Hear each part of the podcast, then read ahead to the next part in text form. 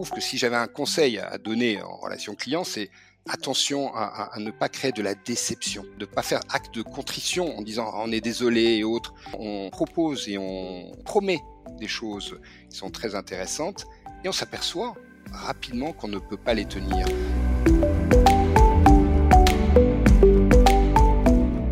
Bonjour à toutes et à tous et bienvenue sur Le Client, le podcast qui parle d'expérience client avec franchise et générosité. Je suis Marine Deck, entrepreneur, fondatrice de Lou Gage et consultante.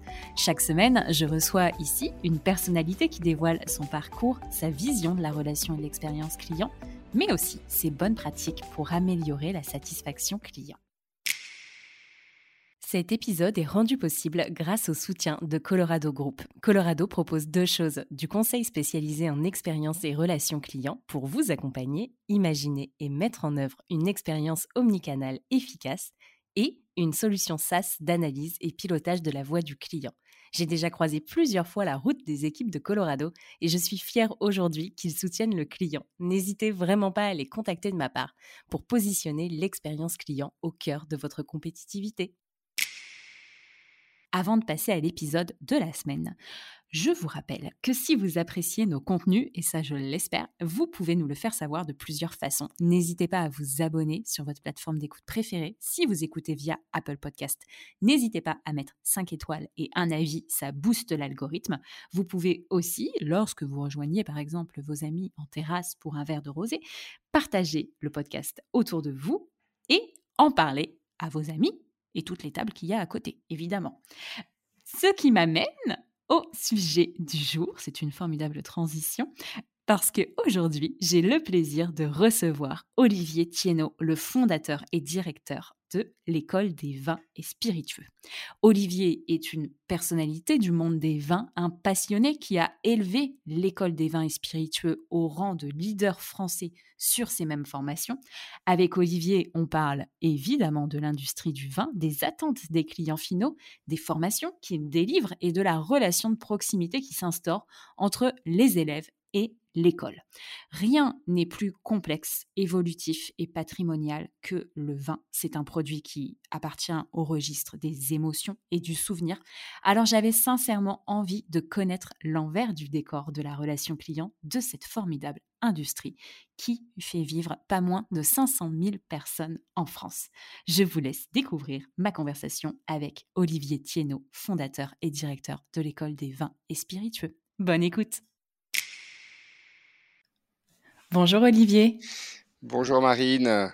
Si je devais faire une petite synthèse de ton profil, en gros, et de ce qu'est l'école des vins et spiritueux en France, ce que je trouve, c'est que vous êtes le leader français des formations en vin et spiritueux pour les porteurs de projets, euh, les restaurateurs, les cavistes, etc. Mais tu vas peut-être nous en dire plus euh, sur euh, qui sont tes clients aujourd'hui. Tu organises des masterclass, tu as écrit des livres. Qu'est-ce que vous faites? Alors, on a en gros deux types d'offres. Euh, pour faire simple, d'un côté, on a ce qu'on appelle des cours, mais qu'on peut aussi appeler ateliers ou mmh. dégustation. En gros, ce sont des clients qui viennent deux heures, euh, cinq heures dans la journée pour apprendre comment déguster, avoir des petites piqûres sur la Bourgogne, le Bordelais, la vallée du Rhône, les accords vins et fromages, des choses très pratiques de la vie de tous les jours. tu es dans, un supermarché ou chez un caviste, où tu as tout simplement devant toi une bouteille de vin, qu'est-ce qu'il faut regarder? D'abord, qu'est-ce, qui, qu'est-ce que veut dire certaines, certains termes de l'étiquette, donc déjà tout ça, et puis comment déguster, comment conserver son vin, comment le servir, enfin des choses très très pratiques. Puis on a aussi des, des cours, ce qu'on appelle encore des ateliers, qui sont un peu plus pointus, les grands crus de Bourgogne, les grands crus de Bordeaux, sans oublier nos amoureux des spiritueux qui viennent découvrir les grands rhums, les grands whisky. Enfin voilà. Donc on a un panel d'offres qui sont pour des personnes qui viennent pour le plaisir. C'est-à-dire quand je dis pour le plaisir, les autres, c'est pas qu'ils ont du déplaisir, mais ils viennent juste comme ça pour découvrir. Ça, c'est notre première offre. La deuxième offre qui nous fait passer dans un autre univers, puisque là, c'est l'univers de la formation. Mmh. la formation continue. Et là, on a des formations de un jour à cinq jours, qui sont des formations intensives de type classe inversée, c'est-à-dire toi Marine, je suis sûr d'ailleurs que quand tu viendras à l'école des vins et spiritueux, eh ben quand tu vas t'inscrire, tu vas recevoir un livre, tu vas avoir des, des, des, des modules d'apprentissage avant, pendant, tu vas avoir un prof et à la rigueur, après, on va aussi faire en sorte que tu continues un petit peu à apprendre. Et donc, ça sont des formations continues sur les vins, les spiritueux, vins du monde, vins français et spiritueux du monde. Voilà ce qu'on propose. Et là, pour le coup, ce sont d'autres types de clients. Ce sont, comme tu l'as dit tout à l'heure, des personnes qui ont ou des porteurs, qui sont mmh. porteurs de projets, des personnes qui travaillent déjà dans le monde du vin euh, et qui veulent euh, des rafraîchissements de connaissances, euh, et puis qui parfois ont des, des, des, des, postes un petit peu transversaux dans le vin, c'est-à-dire que tu sais, le, le, vin c'est 500 000 emplois en France, et il y a des personnes qui sont dans, dans des univers qui sont assez administratifs, mais qui veulent savoir de quoi ils parlent tous les jours. Mmh. Donc ça, c'est notre deuxième type d'offre, qui est la principale, hein, qui correspond à environ 70% de, de, notre activité. D'accord.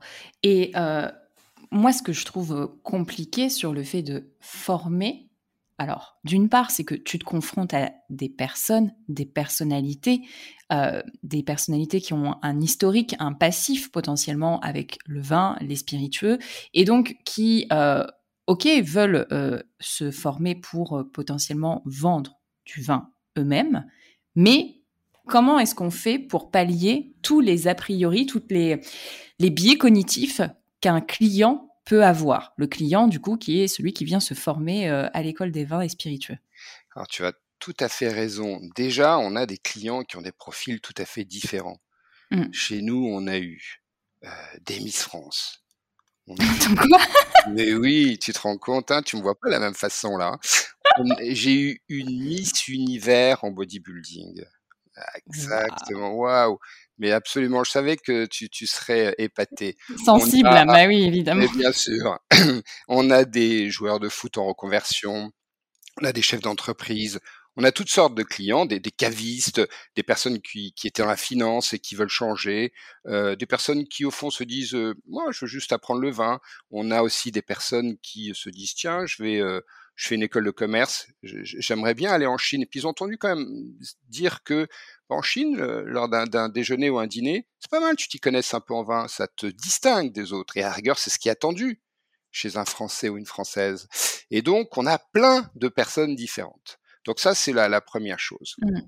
Alors, par chance, parce qu'on a aussi des, des, caractères assez forts, par chance, le, le, le, le, domaine des vins, voire des spiritueux, mais surtout du vin, est un, un domaine qui euh, euh, impose une sorte de respect, une sorte de d'humilité, qui font que ces personnes nous écoutent quand on leur parle et quand on leur propose des choses. Et donc, évidemment, on a un programme qui prend en compte cette diversité, qui prend aussi en compte certains objectifs, car ils sont là pour apprendre et là, c'est déjà quelque chose qui est pas évident, parce que parfois les gens se disent, par exemple, Marine, si, demain euh, tu as une copine ou un copain euh, qui apprend que tu vas faire euh, un, une formation sur le vin, on va dire, waouh, quelle chance, tu vas faire une formation sur le vin, alors que si tu fais une formation sur Excel, personne va dire quelle chance, on va dire, waouh, bonne chance, on va dire, d'accord? Donc c'est déjà un peu différent, tu vois? Euh, alors, tu vois, on se dit, ça va être un beau moment et autres. C'est pas que c'est pas un bon moment, mais il y a l'apprentissage. Et donc, il va falloir euh, bah, les faire rentrer dans une sorte de L'idée, c'est pas de standardiser, mais de leur expliquer, de leur expliquer euh, bah, d'abord ce qu'ils vont apprendre, euh, leur expliquer aussi qu'ils vont désapprendre, qu'il va falloir, quand ils arrivent à l'EVS, en même temps qu'ils mettent leur manteau sur un porte-manteau, qu'ils mettent aussi leurs a priori sur le même porte-manteau, et qu'ils soient ouvert d'esprit, ce qui n'empêche pas d'avoir son propre goût, d'avoir sa propre opinion sur un vin. Et c'est mmh. dans ce parcours un peu euh, sinueux que euh, nos formations euh, ben, interviennent. Donc, laissez quand même le choix aux personnes, laissez leur goût, leur dire ce qui est important, c'est quand même vous. Mais aussi, attention, il y a un monde, il y a une industrie diverse, euh, variée. Il y a plein de, de, de évidemment de, de, vins différents, plein de spiritueux différents, plein de personnes qui le font. Et donc tout ça, il va falloir le respecter et ça va être un phénomène d'apprentissage pour pouvoir par la suite le, le partager. Donc effectivement, c'est une, euh, ce sont des méthodes qui sont particulières et qui commencent souvent par un, effectivement, le fait qu'on leur apprend un peu à désapprendre dans un premier mmh. temps. Mais c'est surtout que, bah, ah, en fait, il faut qu'ils soient ouverts d'esprit parce que ensuite, ils vont devoir le vendre à des clients qui, potentiellement, eux-mêmes ont leurs propres biais cognitifs et leurs propres a priori. Donc, ils peuvent pas. Enfin, si tu confrontes deux personnes qui ont des a priori, la probabilité qu'il y ait un match est quand même assez euh, assez faible. Ouais, c'est un peu le, problème, c'est-à-dire que on a des personnes qui viennent souvent apprendre le vin et qui ont des idées euh, relativement arrêtées moi j'aime tel type de vin ou moi j'ai un projet. En même temps, c'est ça qui les booste. Donc nous, on ne peut pas, euh, en fin de compte, écraser cette volonté parce qu'en même temps, c'est de la motivation. Euh, souvent, on dit c'est un, un, métier passion. Et dans la passion, euh, bah, il y a des excès, et mmh. en même temps, il y, a ce moteur. Donc tu vois, c'est un peu ambivalent. donc on leur dit pas gardez votre passion, enfin laissez votre passion au vestiaire et venez juste avec votre énergie. Ce ne serait pas possible. Donc il y a d'abord une passion, une envie effectivement de partager. Et de l'autre, il y a à la rigueur ce que tu dis, c'est-à-dire aussi une réalité économique. Mmh, bien sûr. donc, alors d'où le fait qu'on ait aussi des clients qui peuvent être divers, c'est-à-dire qu'il y a des personnes qui n'ont pas de souci de réalité économique. Euh, c'est-à-dire qui, par exemple, vont créer un, quel que soit le, leur, projet, quelque chose dans un quartier avec une clientèle qui est acquise. Et donc là, ils ont des, des, des, des sortes d'idées déjà préconçues, avec des, une façon de faire. Et là, bon, quand ils sont ouverts d'esprit, on leur demande juste d'apprendre, mais surtout de, de s'ouvrir à, à, du vocabulaire, à, à, des pratiques. Et puis il y en a d'autres effectivement qui vont eux devoir faire, enfin être en face de réalités économiques qui sont plus compliquées, c'est-à-dire le prix du vin, la moyenne des, achats des, Français qui est peut-être plus basse qu'on l'imagine. Et elle, est, elle, est, de combien? ben, Si on est en, grande surface, elle est autour, allez pour faire simple, de, de 5 euros et puis euh, donc la bouteille. Hein. Euh, et puis quand on est chez un caviste, elle est entre 10-12 avec des petites pointes à Noël. Noël, on se fait un peu plaisir, euh, voilà. Mais donc, euh, donc évidemment que même être caviste ou euh, ou éventuellement acheteur pour Carrefour, Leclerc ou autre, c'est différent. Donc on, on, on, a, on assemble tout ce public pour leur donner des éléments de compétences, mais aussi de connaissances. Très bien. Et selon toi, quelles sont les attentes aujourd'hui des clients particuliers sur le vin? Alors, tu veux dire dans la formation du vin ou dans, l'achat d'un vin en général? Dans l'achat d'un vin. Alors. Euh, et donc, du coup, qu'est-ce que tu dis à ceux que tu formes sur les attentes des particuliers Alors, tout, d'abord, euh, nous, euh, ce qui se passe, c'est qu'on, je pense qu'on on, forme des personnes avec euh, qui doivent avoir un certain degré de connaissance. C'est-à-dire que il se trouve que quand tu vas à l'étranger, souvent on te dit les Français, vous êtes des très bons dégustateurs, mais sortis de vos vins à vous, vous n'y connaissez rien ça peut être pareil ailleurs, euh, mais eux, pour le coup, euh, je pense que français et italien, pour le, coup, les, autres publics étrangers souvent n'ont pas cette capacité à bien à bien goûter. Les, Français, ben voilà, la gastronomie est au, centre de, nos préoccupations. Donc globalement, les, Français goûtent bien, ce qui est un plus et un moins. Euh, donc parce que c'est un plus, bah, parce que voilà, c'est une compétence où on va assez rapidement. C'est un moins parce que comme on s'était dit, il y a une sorte d'a priori.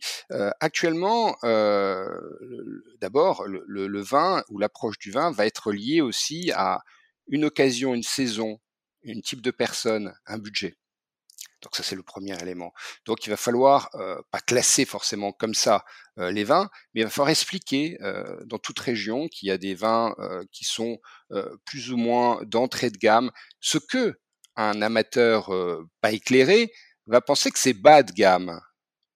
Tu vois, c'est donc déjà ben, tout simplement un dialogue entre ce qu'on attend d'un vin d'entrée de gamme, quelles sont les qualités qu'on attend de lui, comment il est élaboré, et puis un vin qui va être un vin un peu plus euh, ben, premium. Enfin bon, il y a des classifications qui sont un peu, qui sont pas très jolies à dire, mais on va dire mmh. de, de, qualité dite supérieure, ou en tout cas qualité supérieure, c'est un peu là aussi c'est un peu subjectif, un peu plus de luxe, et donc là aussi on va leur expliquer ce qui est attendu. Donc ça, ce sont des socles de connaissances, et après avec tous les éléments qui vont dans, dans, dans, dans qui, qui, constituent, la, je dirais, la, la qualité d'un vin, c'est-à-dire évidemment le, la qualité agronomique du terrain, le cépage, le savoir-faire, mais aussi, mais aussi l'histoire, la notoriété qui va jouer sur mmh. sur la, la comment dire le, le, ressenti du vin. Souvent, quand tu vas dans un dîner, on, on, va te dire ah tiens, si tu proposes une bouteille, tiens, il, est bon ton petit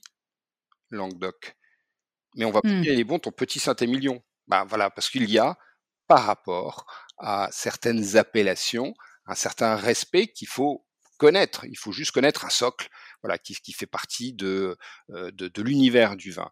Euh, partie euh, de là, euh, on leur explique effectivement quelles sont les dernières tendances. Et donc les, les, les dernières tendances vont aller selon aussi le type d'achat vers des étiquettes plus, plus simplifiées, pour des achats d'entrée de gamme, euh, éventuellement une approche qui va être un peu plus cépage pour certains types de vins, notamment ce qu'on appelle les vins du Nouveau Monde, ce qui est une mmh. approche bon, maintenant qui n'est pas nouvelle, mais qui existe. Donc tout ça, il va falloir l'apprendre. Et puis aussi, après, quand on va vers des vins un peu plus premium, des approches qui peuvent être des approches aussi culturales, c'est-à-dire avec des vins qui sont en bio, en, biodynamie, donc qui sont un peu plus engagés dans le sens où ils sont un peu plus éco-responsables. Donc là aussi, on, leur explique tout ce qu'il y a derrière tout ça. Et puis aussi des vins qui vont avoir une histoire. C'est-à-dire, ce sont des vins, de lieu, et en fin de compte, ce sont des vins de lieu qui représente le lieu et le savoir-faire local. Et là, on tombe dans un univers qui peut être intimidant, mais c'est ça un peu la contradiction dans le vin, c'est qu'on a un, univers qui est en même temps intimidant et en même temps qui fascine. Parce qu'en fin de compte, tout le monde dit ah c'est compliqué, mais personne voudrait qu'on simplifie vraiment. Mmh. Ce qu'ils veulent, c'est comprendre cette complexité. Et c'est ça un peu la contradiction. Et donc nous, on leur explique comment d'abord euh, pouvoir euh, expliquer un vin simplement, mmh. sans perdre son client, comment éventuellement aussi euh, organiser, organiser sa boutique autre. Alors c'est pas exactement dans des, des, formations pratiques à la vente, mais on explique ben voilà les différentes appellations, ce qu'il y a derrière, et puis aussi comment on peut expliquer donc tout simplement la singularité du vin en amenant donc une histoire, puisque l'histoire, et, c'est ce qu'il y a de plus important, c'est-à-dire que quand euh, toi, Marine, tu vas acheter une bouteille qui, qui, qui te, qui, qui, te tient à cœur, en fin de compte, si tu vas chez des amis, euh, d'abord, tu, tu vas montrer que tu as fait un choix. Donc ce choix, tu vas vouloir l'expliquer. Donc ce choix, il va être aussi bien dans la région que tu as choisi, dans le cépage que tu as choisi, dans euh, l'engagement du vigneron que tu as choisi. Mmh. Donc, éventuellement aussi le vigneron ou la vigneronne, la famille, qui ils sont, qu'est-ce qu'ils font, qu'est-ce que tu as entendu parler d'eux? Donc ça, ça peut être un élément. Ou alors, tu peux même dire, écoutez, je suis allé chez un tel et un tel, et là, il m'a proposé ça, je ne connais pas, c'est la découverte totale. Et eh ben, la, personne mmh. qui est derrière doit pouvoir expliquer tout ça. Et donc euh, actuellement, le, le vin, enfin, on, a en fin de compte une population qui est segmentée. Et donc pour chaque segment de clientèle, il va y avoir une approche quand même particulière. On ne va pas évidemment euh, avoir la même approche euh, en, en, grande et moyenne surface que chez un caviste ou euh, dans un restaurateur. Et donc, euh, chaque, donc, donc, dans chaque moment de consommation, il y aura une attente particulière. En tout cas, pour résumer, je dirais qu'actuellement, on attend pour des vins qui ont un certain prix qu'ils aient une vraie histoire, qu'elle soit mmh. culturelle, qu'elle soit géographique ou qu'elle soit tout simplement humaine. Et le must, c'est quand elle cumule les trois. Hey, mais ça fait beaucoup de connaissances à engorger finalement, puisque je te rejoins parfaitement sur le fait qu'aujourd'hui, et au final, ça s'applique à, d'autres industries. Hein. Très clairement, quand tu vends euh, un, produit, tu vends l'histoire qu'il y a derrière et il faut que tu sois en mesure de la raconter et deux mots ne peuvent pas euh, ne, ne, peuvent pas simplifier euh, cette histoire. Ce serait pas suffisant. Mais alors as une enfin il faut avoir une capacité d'engorgement d'informations euh, qui est juste considérable dans votre cas. Oui c'est ça. Alors oui mais alors d'abord c'est un nous moi je, je, je quand j'explique notre rôle à mes clients, je dis moi, ce que je vais faire, c'est que je vais juste vous apprendre à, à, à tenir sur le vélo. Et une fois que vous êtes sur le vélo, vous allez continuer à vous balader, mais toute votre vie.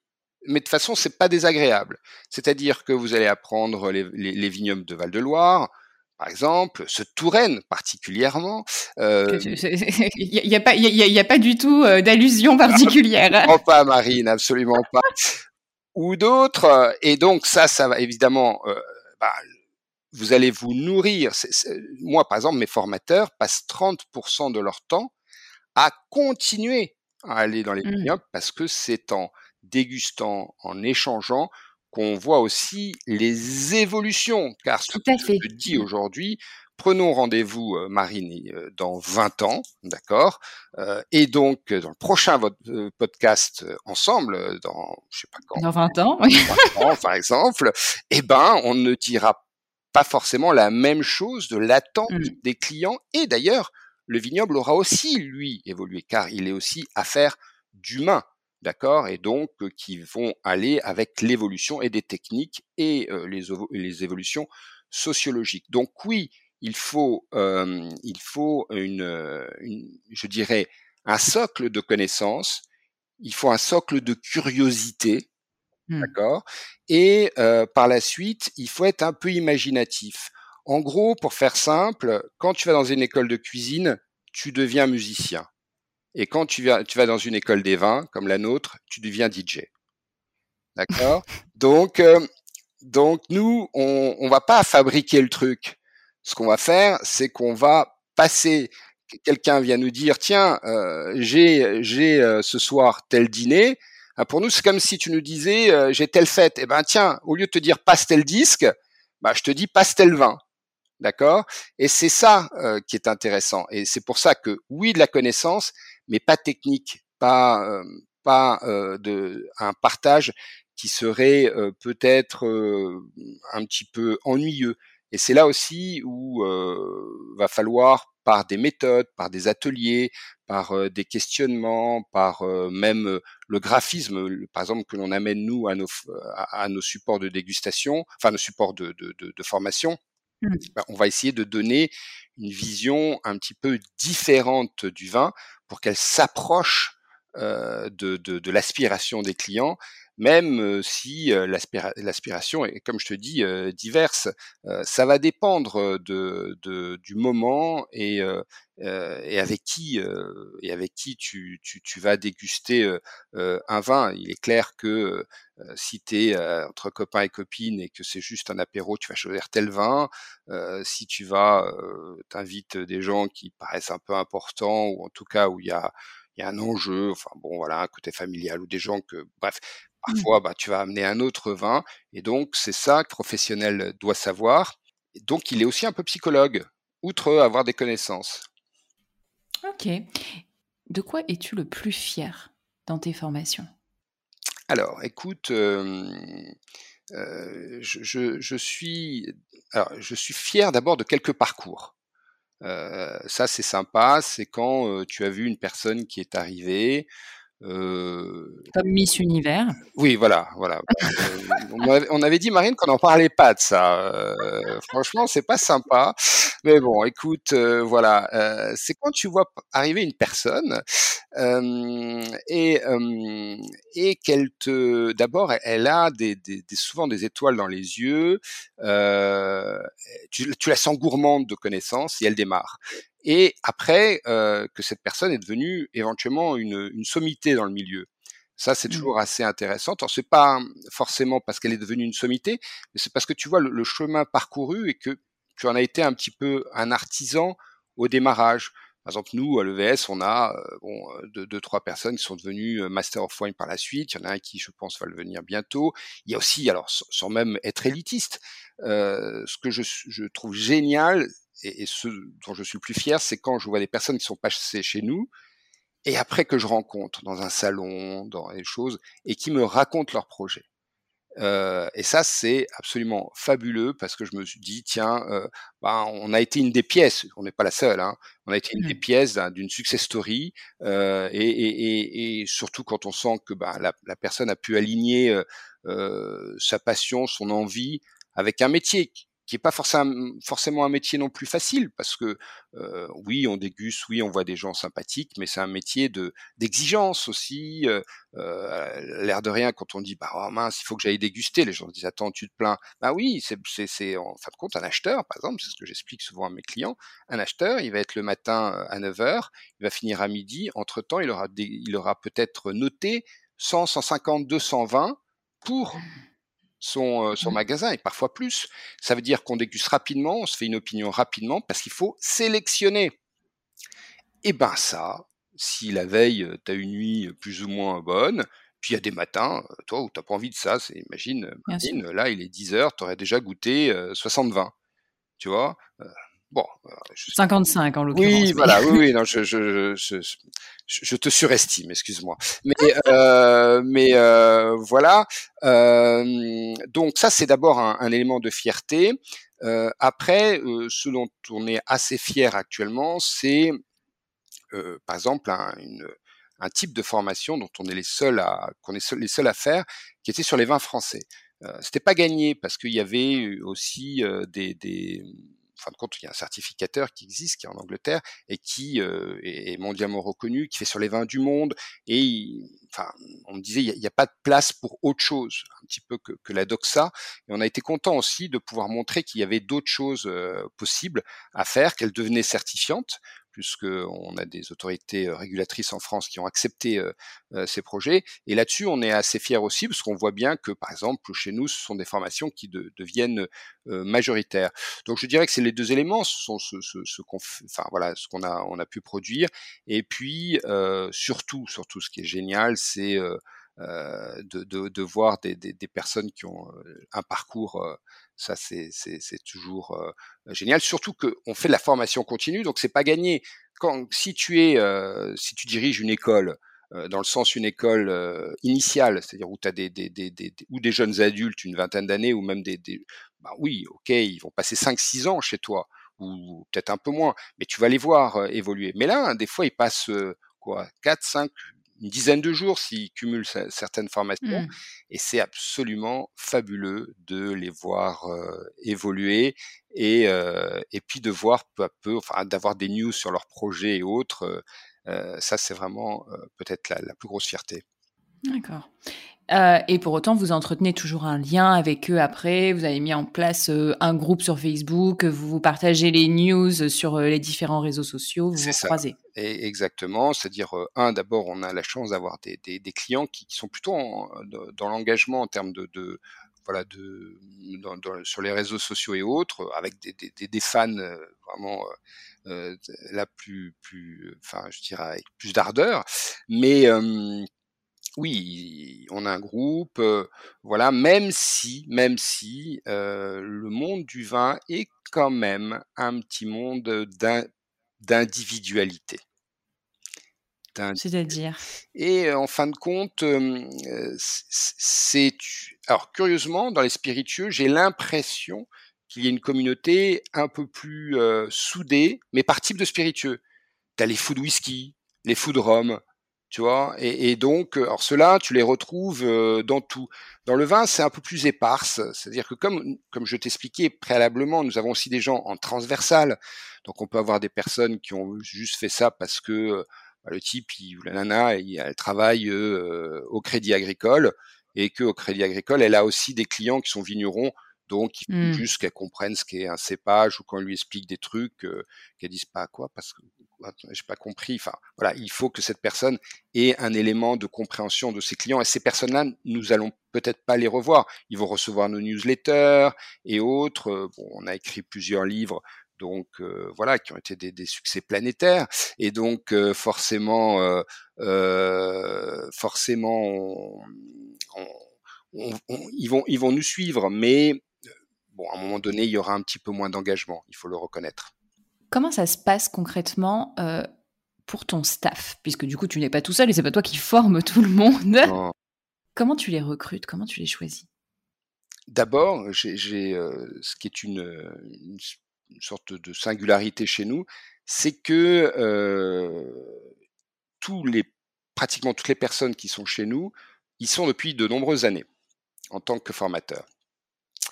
Euh, pourquoi? Parce que je, je, trouve que c'est un domaine dans lequel, euh, si on est fait pour ça, on se bonifie au, au fil des expériences. C'est-à-dire que euh, la meilleure façon d'apprendre, c'est de former. Donc plus tu vas former, plus tu vas apprendre aussi sur toi-même, sur les clients et autres. Le petit challenge euh, qu'il y avait, je te le cache pas, c'était de gérer notre changement de typologie de clients. En gros, euh, nous, nous avions à nos débuts une clientèle qui était plus la 30-50 ans et plutôt majoritairement masculin. Et nous avons mmh. changé avec une, une clientèle qui est plutôt de 25 à 40 ans, façon égalitaire, mais même, je dirais, en formation, légèrement majoritaire de, euh, chez les femmes. D'accord? Donc je me suis dit, est-ce que nous sommes euh, capables de répondre aux mêmes exigences, ou en tout cas à, la même attente de, ses clients. Donc ça a été aussi une question. Bon, il se trouve que notre staff de, de formateurs est tu l'as vu sur le site, mais est composé plutôt de, femmes, donc il y a plutôt mmh. un peu plus de formatrices, mais ça c'est c'est pas maintenant, hein, c'est depuis un, très longtemps. Alors comment je les ai je les ai recrutés? Bah, il faut deux choses, il, il, faut une bonne connaissance technique mais il faut surtout une envie de partager, une empathie. Il faut, quand je dis une, volonté de partager, c'est que il y a un risque dans ce métier, c'est qu'en gros, tu, joues la star. Regardez, je, regardez ce vin, il a tel tel mais blablabla, bla, bla, bla, et puis les gens disent waouh, c'est un super dégustateur ou c'est une mmh super dégustatrice, qu'il est fort. Et tu t'enfermes dans ça, personne ne va vraiment te contredire. Mmh.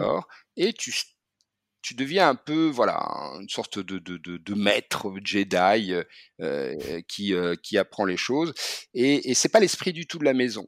L'idée, c'est pas d'être particulièrement modeste, mais euh, nous sommes, et là, c'est un peu notre propos, nous sommes au service du client. Donc, en fin de compte, le client est pas avec un bout de moi. C'est pour ça qu'il faut que je me nourrisse tout le temps, parce qu'il me mmh. prend chaque fois un bout en fin de compte. Et, euh, et, et, d'ailleurs, euh, ce, qui est terrible même, c'est que la plupart de mes concurrents, car j'en ai quelques-uns, euh, sont des anciens élèves à moi. En fin de compte, mmh. c'est cocasse même, mais ils se sont tellement nourris qu'ils ont, ils ont, ils ont essayé de faire la même chose. Bon, peu importe, mais justement, ça, ça montre que et et, et donc donc quand je les recrute, j'essaye d'abord de voir leur capacité à pouvoir partager. Ça, c'est un premier point. Donc, j'estime leur personnalité. Comment tu fais pour estimer la capacité à partager de quelqu'un? Alors, d'abord, on essaye, on discute, on essaye, on, voilà, on, teste. Hein. Et euh, à partir de là, bah, en fin de compte, ce que je suis en train de dire voudrait dire que j'ai des clones qui se ressemblent tous. Alors je sens bien, Marine, que tu es déjà sceptique sur le fait que on puisse avoir toujours euh, les mêmes personnes. Donc comment je fais? Ben tout simplement, je, euh, je comment dire, j'ai des personnalités qui vont avec tel ou tel type de client. J'ai des mmh. personnalités, par exemple, qui sont plutôt un peu plus dans le partage de la technicité. Cela, je vais les mettre en niveau 3. Parce que en niveau 3, donc c'est un niveau avancé, mes clients, c'est bon, ils ont les bases. Ce qu'ils veulent, c'est de la technicité. Les plus, euh, on va dire, les plus empathiques, les plus, euh, peut-être pas passionnés, mais en tout cas ceux qui vont être les, plus disaires, qui vont, partager de façon un peu, un peu comme ça, très généreuse, je vais peut-être les mettre dans des niveaux inférieurs. Parce qu'au début, on, a besoin de se nourrir de plein de choses diverses, et puis après, on a besoin d'organiser. Euh, après, il y a, par exemple, on a des formateurs qui, moi j'ai un ou deux formateurs qui sont très franco-français. c'est-à-dire qu'ils vont te dire ah oui oui tel vigneron dans tel dans tel village ah oui non mais alors le propriétaire il s'appelle comme ça sa cousine elle s'appelle comme ça et son chien elle s'appelle comme ça. C'est normal il va les voir donc ils vont voir tout le temps. Et ça aussi c'est quelque chose de très précieux parce qu'il y a une connaissance très fine d'un élément. Et puis j'en ai d'autres qui vont être beaucoup plus larges qui vont qui vont voyager un peu plus, qui vont connaître les vignobles du monde. Donc d'abord, il y a aussi des spécialités en termes de connaissances, des spécialités en termes de, de, de, de caractère. Et, puis après, évidemment, des, je sens les sensibilités, c'est-à-dire que, par exemple, j'ai une sommelière italienne qui dont, dont la, sensibilité va forcément vers les accords mévins, euh, vers le, le, côté très gastronomique des choses, et en même temps elle a une grande connaissance, donc elle sera géniale pour des thèmes comme ça. Euh, on a une, une, une onologue aussi, donc elle, elle est vigneronne, onologue et formatrice. Donc là, pour l'aspect technique, ça va être génial parce qu'elle le vit tous les jours. D'accord? Nous, on est des, des, des experts en vin de, de, de, de ville mais elle, est de campagne. C'est comme les, c'est un peu comme les vétérinaires. Hein. Il y a ceux, qui sont de ville et ceux de campagne. Bah, elle, est de campagne, donc elle, elle, vit le truc tous les jours. Et donc là aussi, elle le transmet euh, parce qu'il y a ce que disent les livres et puis aussi ce que tu vis. Bah là aussi, c'est très intéressant. Euh, voilà. Après, on a effectivement des personnes qui sont plus sur les spiritueux. Euh, D'ailleurs, on aurait presque pu imaginer, on serait dit les spiritueux, c'est un monde un peu de mec compagnie, mais notre euh, voilà notre formatrice spiritueux, euh, Viva le Noir, euh, voilà. Alors elle est, elle est pas du tout vin, elle, elle est spiritueux, quoi. Toi, ou toi, tu vas boire un verre de vin, elle va boire un verre de whisky, d'accord? Mais c'est son truc, c'est et, mmh. et, donc c'est son univers. Donc voilà, chacun son univers, sa personnalité. Et puis globalement, il faut effectivement qu'ils aient aussi un sens du partage et enfin, la dernière chose, un peu de rigueur, car dans la formation, ça commence à une certaine heure, ça finit à une certaine heure, on a des objectifs, on a des exercices à faire, on, et, et, mon client, quand il arrive, il, a, il est au point A, et quand il ressort, il doit être au point B. Mmh. Donc, il faut qu'on fasse attention à tout ça. Donc, on a évidemment des, des synopsis assez précis et autres. Donc, voilà. Oui, mais c'est comment tu l'emmènes de ce point A au point B? Et en même temps, il a choisi de venir se former, mais il faut pas non plus que ce soit une plaie. Euh, c'est l'équilibre que tu trouves. Euh... Ben, en fin de compte, l'équilibre, c'est, tu vois, déjà te dire, euh, il doit ressortir à quelles compétences. Ça, c'est le BABA. Quand on monte une formation, c'est la première chose qu'on met sur un bout de papier. Et après, une fois qu'on a fait ça, on se dit comment? Et donc là, on se okay, Donc tu remontes la chaîne, du coup. Exactement. Et après, on se dit comment et, et comment faire avec ben, le fait que aussi s'il reste 7 heures avec nous, ben, il s'ennuie pas. Donc, mmh. pas qu'il s'ennuie parce que on sait qu'on dit des choses forcément très passionnantes, mais il peut y avoir un peu d'ennui. Donc, qu'est-ce qu'on fait? On va, on va alterner la dégustation, des ateliers, des questions, un peu de théorie, euh, des jeux de groupe. Tu vois, tout ça va être mmh. important pour la variété euh, de, de, bah, de, de, la partie formation que l'on délivre. Et euh, s'il devait y avoir un échec, un learning, quelque chose à améliorer, qu'est-ce que ce serait? On a parlé de la fidélisation tout à l'heure et au final du cycle de vie du client. Est-ce que c'est ça? Est-ce qu'il y a d'autres choses aujourd'hui sur lesquelles vous devez euh, vous concentrer? Alors, euh, ça c'est une question piège. Je sais pas si je te remercie de me l'avoir posée, mais bon, allez, je, je, sens bien que je suis obligé d'y répondre. Euh, euh, en fin de compte, cette question, on se la pose tout le temps. On se la pose tout le temps. On se la pose pratiquement à pas à chaque formation, mais d'abord on a une évaluation, si tu veux, mmh. donc on, on remonte. Euh, on s'aperçoit au fil des années que peut-être, peut-être, c'est pas qu'on doit alléger nos programmes, mais peut-être qu'on doit y mettre encore un peu plus de ludique. Donc c'est pas un échec, c'est un, une amélioration. Bien sûr. Euh, donc ça c'est un premier, c'est un point, euh, un point important. Euh, je dirais que si euh, après je réfléchissais à des formations qui ont plus ou moins marché, globalement elles marchent toutes, donc on, estime que notre public euh, est plutôt, euh, enfin on est en phase avec notre public, mais en revanche, ce qu'il faut qu'on on, améliore encore, c'est-à-dire que par exemple, pour, être très très concret, nos, nos, formations de cinq jours, on a encore de temps en temps, alors pas beaucoup, mais des clients qui disent c'était dense, C'était très concentré, j'aurais un peu, soufflé. Donc on, donc on, est sur des, axes d'amélioration. Par exemple, on a un niveau 3, puisque à chaque niveau, tu sais, on, passe un, un, un, examen qui va amener une certification. Bon, on a un niveau 3, par exemple, dans lequel on est actuellement encore environ à 60 et quelques pourcents de réussite.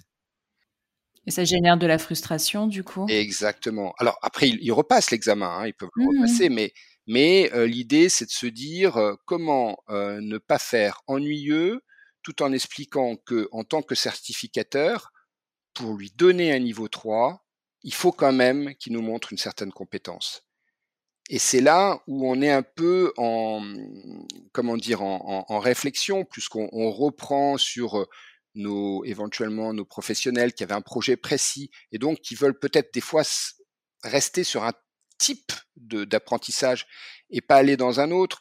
Euh, en gros, euh, quand quelqu'un déteste les vins mutés, les vins fortifiés, Banyuls, Porto et autres, et que bah, il a des questions là-dessus parce que ça fait partie d'un socle de compétences qu'il doit connaître, eh ben c'est difficile. Effectivement, il a un peu de frustration, donc on essaie de voir comment faire. Euh, voilà, donc c'est un, un processus d'amélioration. Alors on est en train de le faire.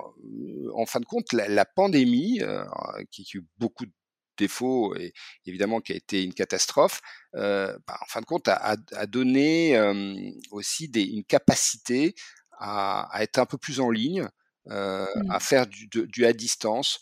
Donc effectivement, on est en train de muscler notre pré-formation, c'est-à-dire que, mmh. en fin de compte, l'idée, c'est pourquoi pas dire, bah, vous avez rendez-vous avec un formateur avant, il va vous vous dire les, les points clés, éventuellement, on, on, connaît les points qu'ils n'aiment pas, on voit bien dans, dans, les questions là où ils butent, peut-être faire des, des, petits ateliers là-dessus, enfin voilà, c'est des points sûrement d'amélioration, mais qui sont des points de, de, de toute, à mon avis, euh, enfin de, de tout établissement d'éducation. Et quel est ton meilleur souvenir d'expérience client? Alors, euh, je, je, pense, ça va être bébête, hein, euh, mais euh, très bébête, mais mon, mon, mon meilleur, euh, ça reste aux États-Unis, malgré tout. Hein, où je trouve qu'il y a une façon de montrer que si tu as dépensé un dollar, franchement, t'es le roi, quoi. Euh, donc, euh, donc, donc j'ai envie. Il y a deux idées comme ça qui me sont venues, euh, voilà, qui me viennent quoi. L'idée c'est de se dire un tout bêtement c'est une journée passée à l'Universal Universal Studio Los Angeles où j'ai trouvé que euh, au fond quand tu prends un pass tu sais où tu es prioritaire et eh ben tu es vraiment un roi. Et donc c'est tout bête, c'est pas si cher que ça. On te fait on, tout est fait pour te montrer que tu es vraiment le roi. Ce que je n'ai pas connu dans d'autres euh, dans d'autres cas de figure que je vais pas citer parce que l'idée c'est de citer que ce qui est positif. Et donc j'ai c'est un c'est un élément qui est euh, que je trouve euh, très agréable. Un autre point que je trouve, hein, alors ça c'est une déformation professionnelle, euh, c'est curieusement c'est m'a souvent arrivé en Italie, je ne sais pas pourquoi, mais c'est quand tu, tu au fond tu euh, tu commandes une bouteille de, une belle bouteille, et que là, tu as deux personnes qui viennent autour de ta table, d'accord, qui t'amènent des vins, des verres pas possibles, et très très jolis, et qui te montrent qu'au fond, tu as vraiment fait un effort, tu as vraiment fait un choix particulier, et qui mettent quelque chose de plus. Attention, je suis pas euh, sensible aux courbettes, hein, c'est pas du tout euh, l'idée, mais tu sens qu'il y a une sorte de remerciement euh, de l'établissement qui est intéressant et que parfois je n'ai pas ailleurs où euh, globalement bon on t'amène euh, la bouteille on t'en dit deux mots pas toujours tu vois et qu'il y a je trouve pas de, de, gestuel qui va avec alors que justement ce rituel fait partie aussi du storytelling du vin d'accord? Et là je ne sais pas pourquoi mais j'ai toujours trouvé que les Italiens étaient les rois de, de, de, cette méthode et c'est toujours très agréable. Tu vois, ce sont deux, euh, deux, deux petits exemples qui me viennent euh, en tête. Très bien. Et alors, quel est ton pire souvenir d'expérience client? Oh là là, c'est horrible. Alors d'abord, j'ai une mémoire courte, hein, donc euh, j'oublie vite. Heureusement pour les marques. Euh, ouais, ouais, ouais, Non, non, mais je citerai pas de marque. Bon, euh, je, je, sors d'une mauvaise expérience client, mais bref. Mais je vais en citer quand même une autre qui est, est intéressante parce que je trouve qu'elle touche de temps en temps des des entreprises un peu nouvelles. Alors là, c'est pourtant une entreprise qui est déjà installée. C'est une chaîne d'hôtels qui, se veut plutôt trendy, d'accord, et, et qu'on a utilisé ou qu'on utilise. Je vais, je voilà, pour nos formations et qui pour le coup disent, disent oui à tout pareil, c'est ma problématique, c'est-à-dire que je trouve que si j'avais un conseil à donner en relation client, c'est attention à, ne pas créer de la déception, de pas faire acte de contrition en disant on est désolé et autres. Et, je trouve qu'il y a beaucoup de ah on est désolé par la suite, c'est-à-dire que globalement on propose et on promet des choses qui sont très intéressantes et on s'aperçoit rapidement qu'on ne peut pas les tenir. Et là, par exemple, pour cette marque, bah, ma mauvaise expérience client, c'est un qui bah, tout était possible, mais in fine, c'était rien n'était possible, jusqu'à que vous receviez un jour un mail en disant bah on ne peut pas vous garder comme client parce que vous êtes trop exigeant. Et t'ont envoyé un mail pour te dire oui, voilà. Euh, globalement, c'était ça. Et euh, j'ai compris, c'était plus maladroit qu'autre chose. Attention, hein, l'idée.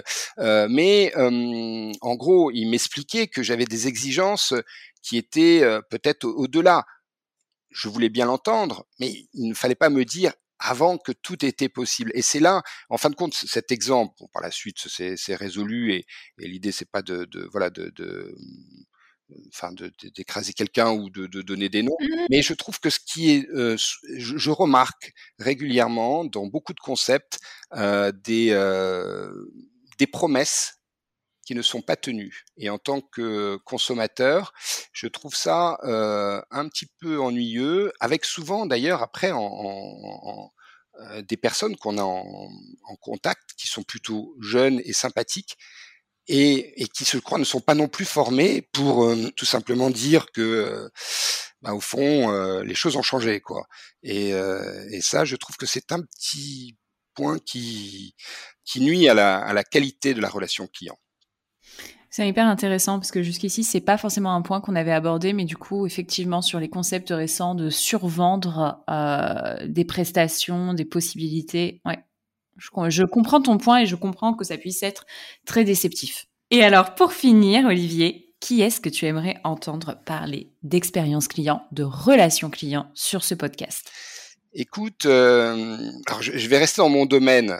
Vas-y, vas-y. Parce que, en fin de compte, dans, dans, dans le vin, euh, j'ai euh, une, une, amie, on va dire, euh, qui, qui, est vigneronne, qui s'appelle mmh Bérénice Lurton. Euh, voilà, elle a un, très beau château. Voilà, on ne peut pas, je pense qu'on ne peut pas citer trop de marques. Et puis bon, bref, c'est du vin. Enfin, donc euh, voilà, donc on va pas, on va pas citer. Et, euh, et donc Bérénice est, est quelqu'un elle a un vin génial et c'est quelqu'un de, je, je, trouve très intéressant, je pense pour la, la relation client parce que elle a appréhendé des personnes de, de différentes nationalités d'abord. Mmh. Euh, avec un vin euh, qui n'est pas forcément euh, euh, toujours facile à comprendre. Elle a des engagements forts en termes de, de, de biodynamie, euh, voilà, de, de, et en même temps, elle a un très fort caractère. Et je trouve que le mélange de ces quatre entre s'ouvrir, euh, faire comprendre, garder ses positions euh, doit sûrement être assez intéressant et sa vision doit être mmh. assez intéressante aussi. C'est-à-dire au fond, c'est comment avoir une relation cliente de qualité tout en gardant un point de vue relativement pas tranché, mais engagé. Et ça, je mmh. trouve que c'est aussi assez intéressant. Très bien, c'est une très bonne recommandation. Est-ce que tu as quelque chose à ajouter, Olivier, avant qu'on clôture? Est-ce qu'on a oublié de dire quelque chose? Est-ce qu'il y a un point que tu aurais aimé dont on parle? Non, non, non, non. Euh, je te remercie euh, surtout de, m'avoir invité. C'était très sympa. Eh bien, écoute, ça m'a fait très plaisir de discuter avec toi. Merci beaucoup, Olivier. Eh ben, C'est moi qui te remercie. Et voilà les amis, encore une fois, merci à mon invité du jour. Si vous êtes encore ici, c'est que, je l'espère, l'épisode vous a plu. Alors abonnez-vous, mettez des étoiles, likez, commentez, parlez-en autour de vous. Ça nous aide énormément. Je vous souhaite une très très bonne journée et je vous dis à la semaine prochaine pour un nouvel épisode. Bye